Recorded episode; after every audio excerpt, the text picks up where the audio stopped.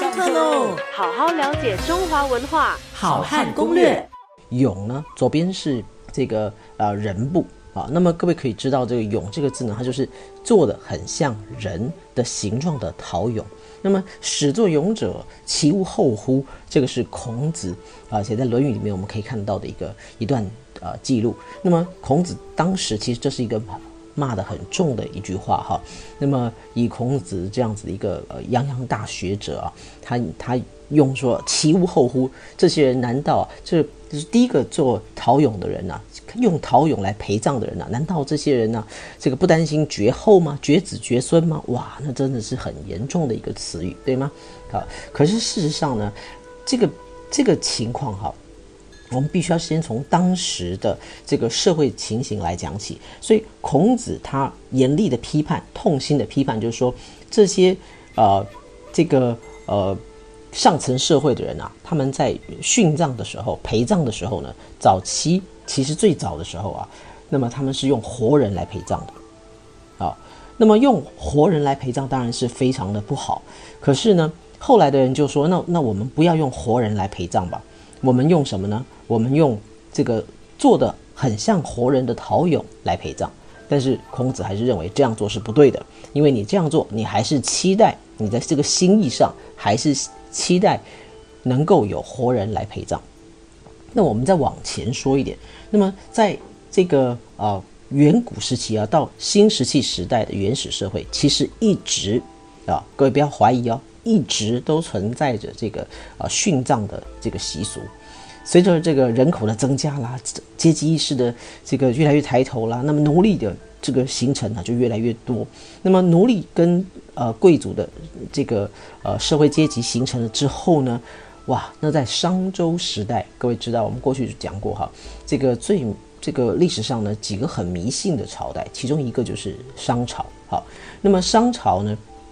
用活人呐、活马啦、活狗啦这些来呃陪葬，那么这种风气呢，在当时是非常非常的兴盛的。那么用这些，你用越多的活人、活马啊、活的牲畜来陪葬呢，就越表示啊，你的财富地位是非常高的。所以不单单是这个呃，孔子有这样的一个呃记录啊，其实在战国时期呢，墨墨子啊，他们其实也都有很多的呃记录，都有提到当时天子杀寻啊，重者数百，寡者数十；将军大夫杀寻，重者数十，寡者数人。这些都可以在这个墨子的结葬篇可以找到。也就是说，当时的陪葬坑哦，就算是我们不从文献记录，从考古的。这个记录来讲的话呢，都可以看到哈，这个当时的陪葬坑、殉葬坑啊，确确实实有非常非常严重的，呃，以活人活马来陪葬的这个习俗哈。那么那些呃考古记录呢，我看过那些照片资料哈。那么这那些陪葬的人呢，有的并没有被很好的对待啊。早期我们看过一些这个呃这个河南安阳。的一个陪葬坑、殉葬坑呢，他把人呢是端端正正的摆放着，然后头呢朝向同样的一个位置，那么它是一个至少用比较恭谨的一个态度哈来处理这个殉葬的。可是，在后期啊，其实这种为了完全是为了要炫富而以活人陪葬的这种风气，那么就会让这个呃陪葬坑啊、殉葬坑啊，他把这个人的处理这个活人的这个方式呢，就是。像处理牲畜一样哈，就直接把它就是这样丢下去哈。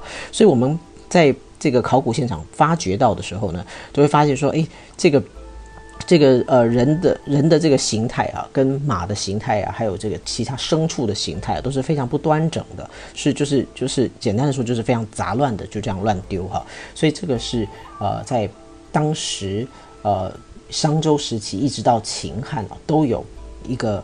整个丧葬的习俗啊，来炫富，就叫厚葬的一种习俗。好好了解中华文化，好汉攻略，下课喽。